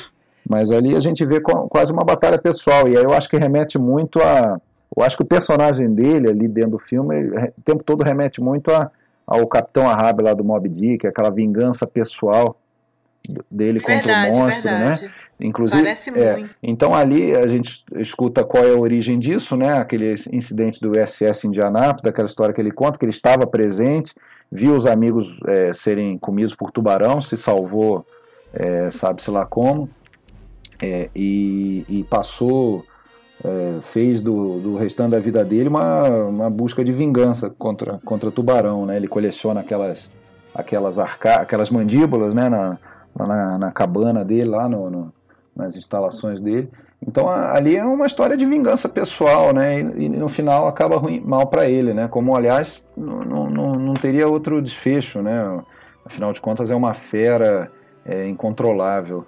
E, e, eu acho que lembra bastante. Então, aquele negócio que você comentou, Raquel, da morte, ou foi o Fred que a, eh, que a morte dele no, é, foi mudada no filme, era para ser era para ser por afogamento, ficou muito melhor desse jeito, né? É, eu acho que ficou realmente aquela coisa quase pessoal mesmo do tubarão engolindo ele. É verdade, uma, uma, luta de dois inimigos, né?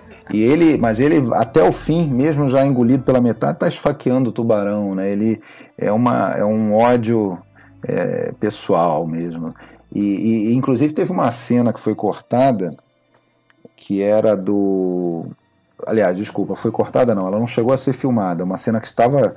chegou a estar tá no roteiro, que seria o, o, Robert Shaw no cinema, o personagem do Quint, no cinema assistindo Mob Dick. É, tinha isso. A introdução dele era assim. Seria assim a entrada dele. E na cena final do Mob Dick, que o, o Gregory Peck, Capitão Ahab, está preso na, na baleia e, e ainda é, açoitando ela, mas já, já meio sem vida ele próprio, né? Ele ele eles for, aí ele ria ele dava gargalhadas homéricas no cinema e as pessoas ficavam meio sem graça iam saindo porque o filme acabava e ele ficava sozinho continuando continuando rindo assim.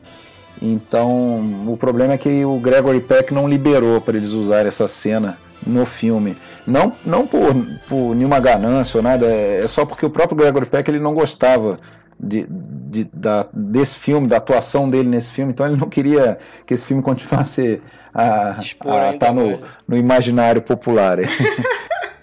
então era isso, eu acho que, que a morte do, do Quint é emblemática, né, e remete a essa coisa, eu acho que não foi, não foi à toa, né, que foi ele o, o, que morreu, claro, isso, a morte dele estava prevista já no, no, livro, mas da maneira como foi. É, e eu acho que é tudo assim, pensado, é, muito bem pensado no roteiro, porque, por exemplo, o como é que o, o personagem do Brody, que é o policial, mata o tubarão?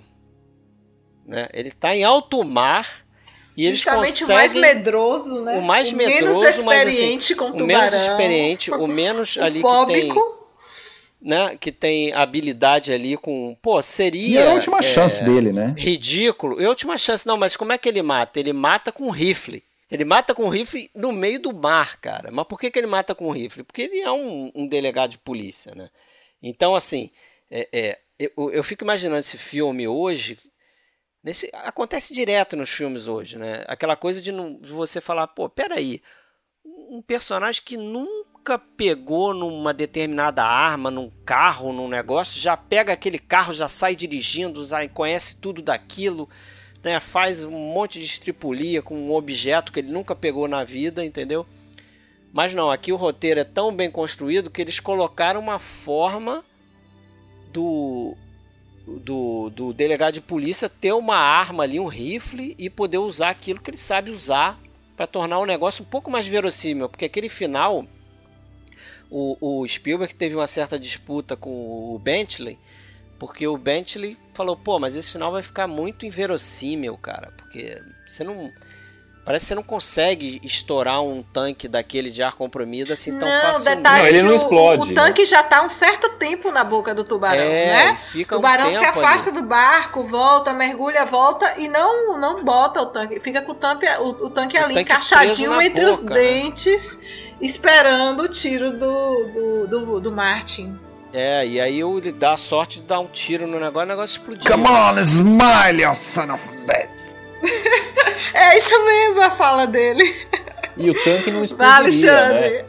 O tanque não explodiria, né? É, diz que a solução não foi, não é, é essa não é foi real. de crítica. Fala, olha, se, se você atirar num, num cilindro, né, de, de ar comprimido, que era o que era aquilo, ele não vai explodir, ele vai no máximo sair voando em uma velocidade que vai voar que nem uma bala. É, vai Porque vai um descomprimir rápido, ali, né? mas ele não vai explodir como ele explode, como se fosse uma bomba. Bomba, o é Spielberg verdade. falou, isso não É importa, isso vai ter muito mais impacto. Se nesse ponto Não, do o, filme... o, o Spielberg falou, eu já, eu já eu já- enrolei eu a já- plateia até agora com um Se eu monte já de enchi a um confiança da plateia, eles já estão acreditando em mim, eu posso fazer o que eu quiser para ter esse final.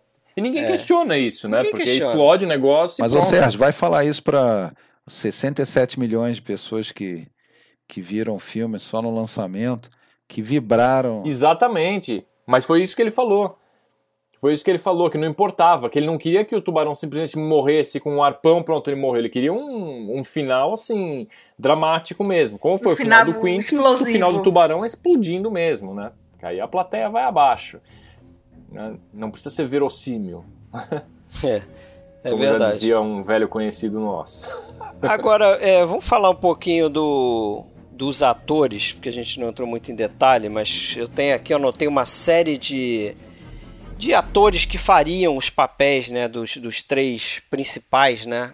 Vamos chamar entre aspas, porque o, o- talvez o principal seja o Tubarão. Os outros três são, são quase Os coadjuvantes. três R's. Os três R's ali, né? O Roy Scheider, Robert Duval Robert Shaw. e, e o, o Robert Shaw, desculpa, o Robert Shaw. É porque o Robert Duval foi foi, foi convidado para fazer o Brody, por isso que eu me enganei aqui. Quer ver, ó, só para fazer o Brody, é, foi convidado o Robert Duval, né, mas ele só queria fazer o personagem do Quint, que é do Robert Shaw, e que ele achava mais interessante, então acabou não rolando. O Charlton Heston chegou a se interessar pelo papel, mas eles acharam que o Spielberg tinha na cabeça que os personagens, os atores tinham que ser atores não muito famosos, né? Porque ele queria dar destaque no Tubarão, né? E queria fazer com que os personagens fossem pessoas comuns, né? Charlton Heston ia chamar muito filme para ele, né? Então eles acabaram dispensando Charlton Heston. E aí chegou nessa história de que o Roy Scheider teria escutado o Spielberg conversando com um roteirista é, falando, pô, mas aí a gente vai ter que botar o tubarão para destruir metade do barco. Como é que a gente fazer um tubarão desse tamanho para quebrar metade do barco e tal? Ele ouviu aquilo, ficou interessado lá, quis saber o que, que era, acabou se metendo no projeto. O Quint, para o papel do Quint, ele, ele, o Spielberg queria o Lee Marvin e o Ste e, ou o Stellan Hayden, né? Pô, Sterling Hayden eu acho que ia ficar perfeito. Ia ser perfeito, né? Ele tem uma sequência de, de, de- personagens durões aí, né? Nos filmes no ar que a gente viu. É, né? Ia ficar muito bom, mas eles, eles não acharam um projeto interessante, né? E o mas o Robert Shaw tava na, na crista, né? Ele tinha feito. acabado de fazer o golpe de mestre. Isso. E que era a produção do, dos dois, né? Do, do Brown e do E Zeno. ele traz uma outra ligação aí com o 007, que ele foi um vilão lá no Moscou contra 007, né? O, Foi. 12 anos antes aí. Como é que era o nome do personagem dele? Não Ah, lembro. eu não vou lembrar.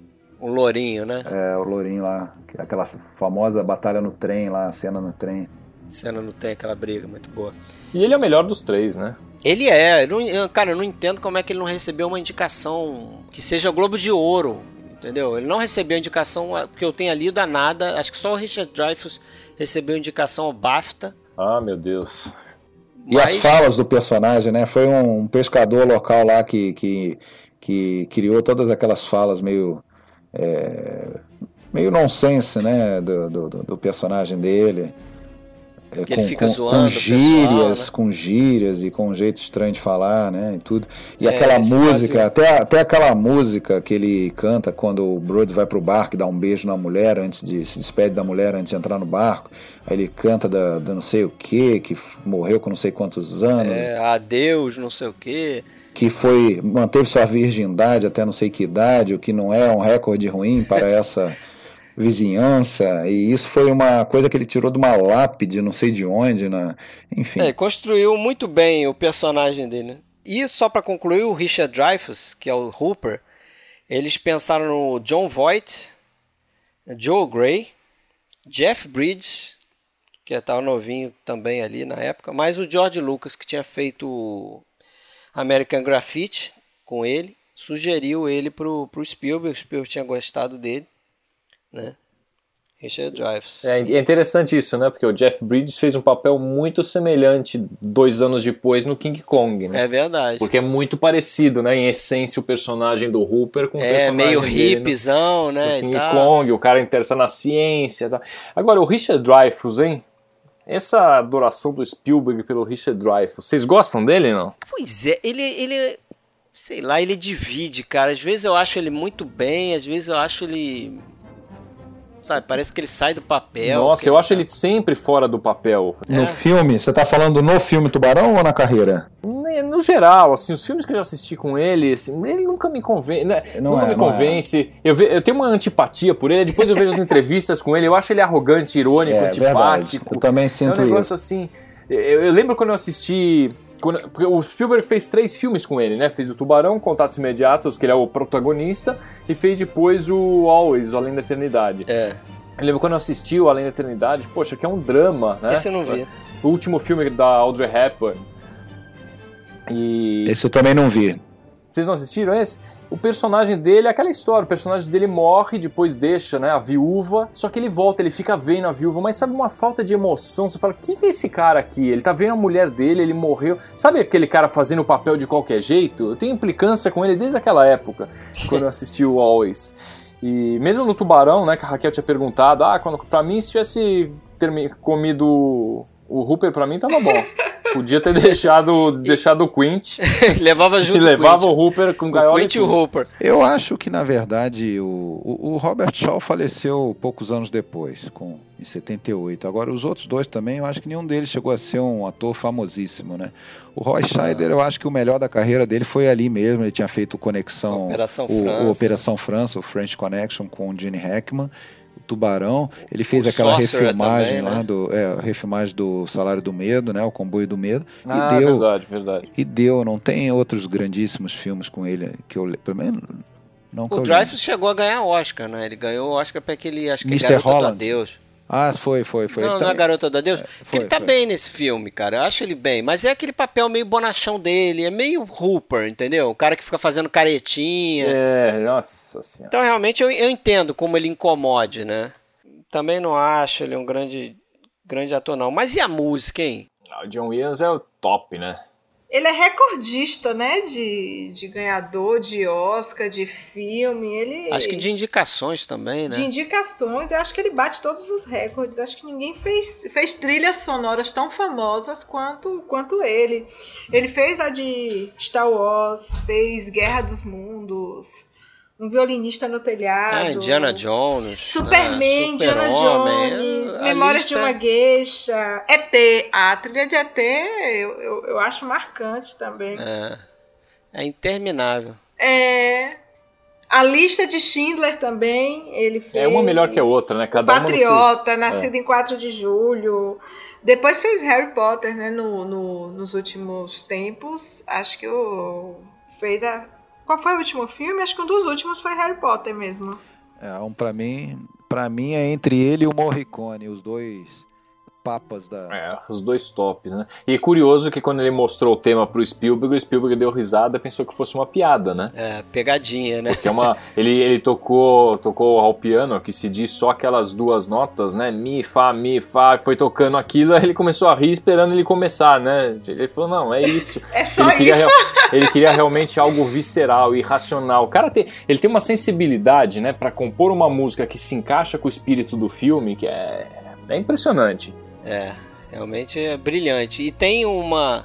E foi o primeiro Oscar como, dele como compositor de toda a trilha sonora, né? Ele tinha ganho um já pela pelo pela montagem, mas ele não foi ele não fez a trilha toda um violinista no telhado, né? Ele fez uma adaptação da trilha, mas que foi assim que ele considera até que é um trabalho dele mesmo original foi do Tubarão. Foi, foi o primeiro Tubarão, Oscar né? que ele ganhou. Tubarão e ganhou um... três Oscars, não foi, três gente? Três Oscars. É, é som, melhor né? trilha, melhor som e melhor montagem. Melhor montagem pra Viana Fields. E per... ele foi indicado a melhor filme, mas ele perdeu. Vocês lembram pra que filme, né? Um Estranho no Ninho. Estranho no Ninho, né? No Oscar de 76.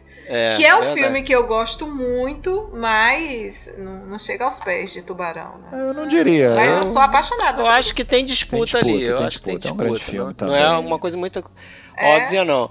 Na minha opinião. Mas assim, eu acho interessante, da, voltando um pouco na trilha sonora, é como eles usam a trilha, né?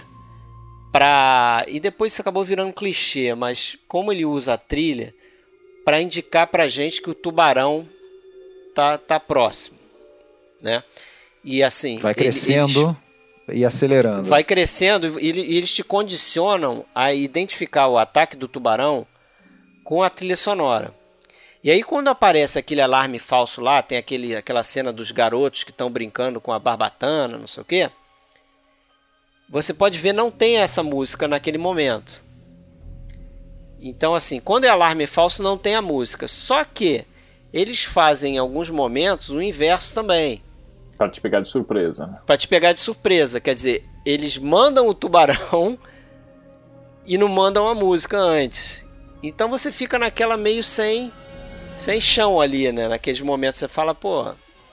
Aí vem aquele susto, vem o tubarão, mas não vem a música, porque eles te condicionam a, a achar que com, a, com o tubarão venha sempre a música muito, muito interessante o uso desse. E depois isso vai ser super copiado, né? É, mas isso já vem da, da psicologia, né? Do behaviorismo, condicionamento. É, é, Spielberg, acho que ele tinha conhecimento disso, porque ele usa esse recurso de forma absurdamente perfeita, né? O que ele consegue fazer com esse recurso do, do condicionamento nesse filme acho que ninguém fez tão brilhantemente como ele, né? Depois é isso, depois vem um monte, um monte de repetição, um monte de filme. É, não, não né? sobre qualidade. tubarão. Quantos filmes sobre não. A, com ataque de tubarão? Dezenas e dezenas e dezenas. Só dessa franquia, só da franquia, né? Sem contar os Sharknados da vida que existem hoje aí, que tem sei lá quanto, 10 Sharknados, tem uma porrada. Mas só dessa franquia aí são quatro. É, tem né? o Tubarão 2, o Tubarão 78. 75, depois tem o 2 com, de 78 com o próprio Roy Scheider. O Roy Scheider e a mesma atriz fazendo a, a esposa dele. Lorraine né? Gary também, que é a personagem da esposa dele.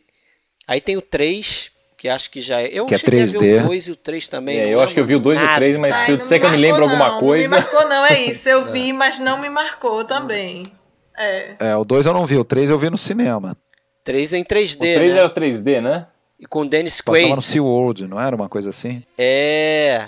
Tinha Nossa. um negócio. É, eu lembro que algum tinha tubarão, coisa de um né? parque, mas tinha um não... parque. Nossa, e mas... tem o 4, né? 4 de 87. O quarto, o, é, que parece que é com Michael Caine, né? Michael Caine também topava cada parada. E vocês sabem que tem o, o, o, Jaws, o Jaws 19, né? Tubarão 19, que é um filme de 2015 agora. Ah, é? Que é um filme é, russo ou do Cazaquistão e cujo título é uma referência que o Sérgio certamente vai saber matar a bola e tocar no tocar. Que referência é essa, Sérgio, do filme de 2015 chamado Tubarão 19? Ah, é o De Volta para o Futuro 2, né? Isso, isso mesmo. Mas era Que tá em- 19? Tá em cartaz. Era 19? Eu não lembro se era 19, De mas é. Volta para o Futuro 2. E quase é comido pelo tubarão holográfico. O Marty McFly vai até 2015 e aparece a- o letreiro do cinema onde está passando Tubarão 19. E aí em 2015, na Rússia, fizeram esse filme Tubarão 19 como referência, como homenagem. Filme é com média 5, em MDB, sei lá, deve ser uma bomba. Porra, 5 tem, tem coisa muito pior. Mas gerou também uma série de filhotes aí, né? Depois, lembra, mais ou menos na mesma época, década de 80, teve Orca, a baleia assassina, Na teve, ainda, acho que é final. Teve Piranha. Piranha. Piranha eu assisti recentemente, por incrível que pareça, eu achei no Netflix o Piranha, É. que eu assistia quando era criança também. E eu fiquei impressionado de ver como ele é praticamente um plágio de Tubarão. né? Nossa, até assim, é, é explícito o plágio. É um filme dirigido pelo Joe Dante até. É. Todo ano E tem- tem- um filme. É, tem produ- produção do Roger Corman. É um filme assim, sabe? Tem umas pessoas que tem, são nomes conhecidos, mas o filme é um plágio. Começa. Enxame. Enxame É, de, bem de lembrado. Lembra um que passava no SBT chamado Alligator? Alligator. Que o cara jogava o jacarezinho na privada, dava Isso. descarga e o bicho voltava depois, dava um E- e- refluxo e e assim- o bicho voltava grande. Você- Você tem vários assim na sequência, né? Porque Piranha. Tubarão 75, Piranha de 78, o da Orca, se não me engano, é 79, o Alligator é de 80. O E assim, é tudo na é sequência pra, 78. pra pegar o filão enquanto dava dinheiro, né? O Piranha começa exatamente da mesma forma, um casalzinho que acha uma, uma piscina abandonada numa estação de pesquisa do exército, eles pulam lá, são comidos pela piranha, aí começa a história. Mas é muito igual, é muito igual o filme. E o, e o Spielberg gosta, viu? E tem o Parque dos Dinossauros, é o Parque dos Dinossauros. Outro aí que deve gostar é o Bergman, né? Também. Ah, é, O o Bergman. Bergman adora esses filmes trash. É, Monte da Lagoa Negra, né? Tubarão devia ser preferido dele também. Mas é isso aí que a gente começou a falar, é algo que a gente não pode deixar de, de falar no Tubarão, né? Que é essa história é, é, conhecidíssima de que o Tubarão né, é acusado, e o Spielberg junto, de ser a- a- o primeiro filme do, vamos dizer assim, o início do fim da nova Hollywood, né? Quer dizer, quando a gente estava começando a ter um cinema é, mais autoral nos Estados Unidos, na década de 70, com filmes mais intimistas, filmes menores, filmes tratando de assuntos né, de problemas sociais, de questões mais humanas, não sei o quê. Aí vem um filme que a gente já bem falou aí, junto com, com Poderoso Chefão, O Exorcista, outros filmes também ali um pouco antes, começaram a dar poder de novo para os estúdios, né? Aham. E aí, dois anos depois, vem o Guerra nas Estrelas, 1977, que aí consegue superar o- a bilheteria do, do Tubarão, né? Superman, Indiana Jones, vem tudo na sequência. E aí né? a coisa não voltou mais, né? Parece que até hoje a gente vive nesse modelo que meio que começou ali com o Tubarão, de você ter uma publicidade absurda em cima, em cima dos filmes, porque os caras descobriram, entre aspas, que você não precisa ter um roteiro bem trabalhado, você só precisa ter uma porrada de cena de ação, propaganda pra caramba, continuação da fórmula que deu certo. O Tubarão- vamos o- que vamos. É, quer dizer, ele, ele ultrapassou, né? O, ele colocou como objetivo né, de lucro para o estúdio, ultrapassando as fronteiras do cinema. Eles descobriram isso. A publicidade pode estar em É. produtos, pode estar em. Enfim. É, foi o que o Star Wars fez. O Star Wars não, não, não é mais simplesmente um filme, uma franquia. Né? É, uma, é um movimento cultural marca, que existe né? no mundo inteiro. É uma coisa É, impressionante. Só, só, só vamos fazer uma- um complemento de tudo isso que você falou que está correto, que nesse universo de filmes de, de, de, de bichos ameaçadores, o Tubarão se destacou de uma maneira. O Tubarão, primeiro filme, né, original, 75, ele se, se destacou e está aí até hoje. É um, acho que é um, um clássico que vai ficar, né? E não, nem se compara com Piranha, com, com, com os Não, outros é que então, são- mas é porque Tubarão é por tudo que aquilo que a gente comentou aqui, tem um roteiro muito bem feito, tem ótimas atuações, tem um cara, porra, que sabe dirigir um filme, né? Não, e, e a- e essa ausência do tubarão físico no filme fez com que o filme envelhecesse muito bem, né? Sim. Porque você deixou de ver possíveis defeitos especiais da meados da década de 70, que 40 anos depois as pessoas iam olhar e falar, nossa, é, mas isso aqui tá ultrapassado. Não, não tá ultrapassado. O que, é ultrapassado de você ver umas boias amarelas correndo pelo mar e sabendo que tem um tubarão assustador embaixo? Isso é. Isso é é o que o Spielberg muda, fala, né? né? O que o Spielberg fala. Se Tubarão tiver, ele tivesse feito Tubarão 30 anos depois, ia encher de efeitos especiais e tudo mais. Ah, ia cortar o garoto teria que estragado morre. o filme. É, e, teria é. Estra... e não teria sido esse filme, né? Teria sido só mais um filme boboca. E apareceu o tubarão é pulando e tudo mais. E aí o Tubarão foi, é, foi o pontapé né, na, na carreira do Spielberg, e aí depois disso foi um atrás do outro, né? Sucesso atrás do outro, tirando 1941 que o pessoal torceu o nariz, que é um filme até que eu gosto, mas... E aí começaram os, os blockbusters. Eu acho que podemos encerrar, né? Tem mais alguma coisa aí para acrescentar? Raquel? Sérgio, Raquel? Poxa, eu tinha pensado numa coisa que eu ia falar, agora eu não esqueci. Eu vou, vou lembrar depois não, que a gente. Eu tinha, mas era um, era um comentário mais pro, pro meio da discussão. Ah, lembrei, lembrei. Lembrei o que eu ia falar.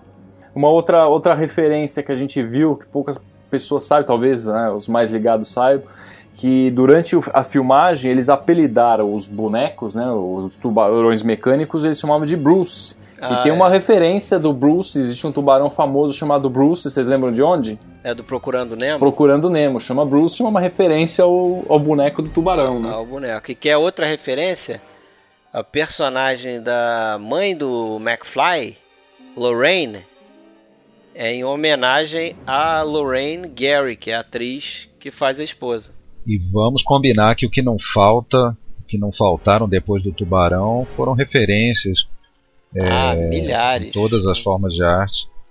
Inclusive, algo que a gente não comentou, que vale a pena citar, é o pôster do filme, né? aquela imagem do filme do tubarão apontando para cima e a mulher nadando. Uma imagem icônica, um exemplo de, de, de um pôster simples, uma ideia simples e eficiente, transmite a ideia em toda do filme como uma única imagem, muito diferente dos pôsteres de hoje em dia, que são cada vez mais repetitivos, ridículos e toscos. Né? É, eu, eu, ele fez pro livro, né?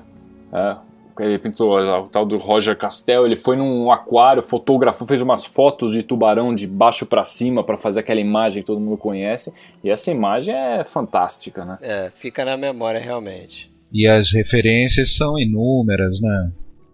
Até em jornais, charges, notícias políticas, sempre que alguma coisa maligna quer ser retratada, eles colocam aquela ah, imagem sim. na charge. É a figura do tubarão. Né? Tem aquela primeira cena do, do primeiro Apertem os cintos, o piloto sumiu, né, de, de 1980, que, que na primeira cena vem a musiquinha que lembra a musiquinha do tubarão e o, o a gente só vê a, a como é que chama?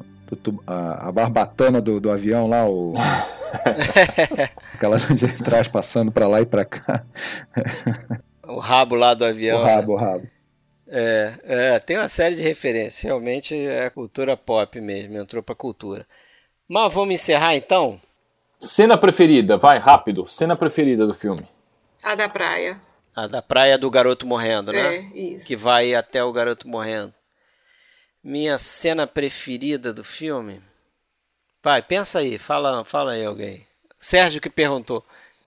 Pra, mim, aquela que eu já citei, do Roy Scheider jogando as iscas todo displicente e aparece aquele tubarão alguns segundos e some, você fica assim, né, de olho sem piscar na tela, né, como ele fica. É, é um trecho, assim, são alguns segundos, mas eu acho que é essa cena emblemática. Eu gosto muito da cena da é, que eles totalmente desviam a nossa atenção, essa coisa da barbatana falsa dos garotos. Só para citar uma diferente, tá? Eu gosto muito dessa do que a Raquel citou também e, e a, o clímax no final, mas essa que eles que eles criam aquele confusão com os garotos, a barbatana. E a nossa atenção tá, tá ali. Ah, mais um alarme falso, mais uma brincadeira. Aí começa a garota a gritar lá do outro, da outra ponta da praia: Tubarão, tubarão, não sei o que. Aí ele come, o Roy Scheider, personagem, começa a andar assim, ah, pô, que merda, não sei o que, e daqui a pouco ele começa a se dar conta que possivelmente é, é o tubarão mesmo, né? E, o, e os filhos é, dele estão soltos por aí, né? Então eu gosto dessa cena também. Mas eu, fala aí, Eu, eu cito aquela do. Gosto muito daquela cena do, do, do da historinha do USS Indianápolis que o ah, Clint canta no barco lá. Porque, assim, é, é quase como se fosse uma. E é, né? A última noite dele. Ele vai morrer no dia seguinte. Então ele expõe ali o, o, a treta dele particular com, com os tubarões. E a gente já meio que é, começa a entender que é quase uma despedida dele ali. E o tom é muito bizarro ali, né? Aquela história é, é muito bizarra. Mas é isso aí, galera.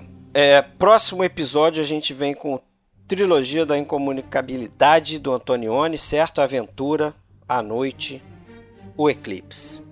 Com outro convidado especial também, não vamos revelar, vamos esperar ele aparecer, né? Tomara que ele apareça. Raquel Rocha, obrigado pela tua presença, cara. Você, depois da gente levar muito bolo aí da galera, não, aqui é missão dada, missão cumprida. Missão cumprida, beleza. Não falhe jamais. Baiana retada porreta. Baiana porreta. Que é, é baiana, aí. mas a pontualidade aqui é britânica. Obrigado aí pela tua participação. O pessoal te encontra lá no Luz Câmera Arte, né? Você Isso, um, um canal, canal, no, YouTube. YouTube, Luz Câmera Arte. Beleza, legal. Sérgio, cara. Foi um prazer participar de novo. Volte sempre. A gente tem aí um, e o vento levou, quem sabe você se anima a fazer no final Opa, do ano. Isso é quente, hein? Isso é bom, né? Franklin, my dear, I don't give a damn. Alexandre, até a próxima. Abraço. Abraço.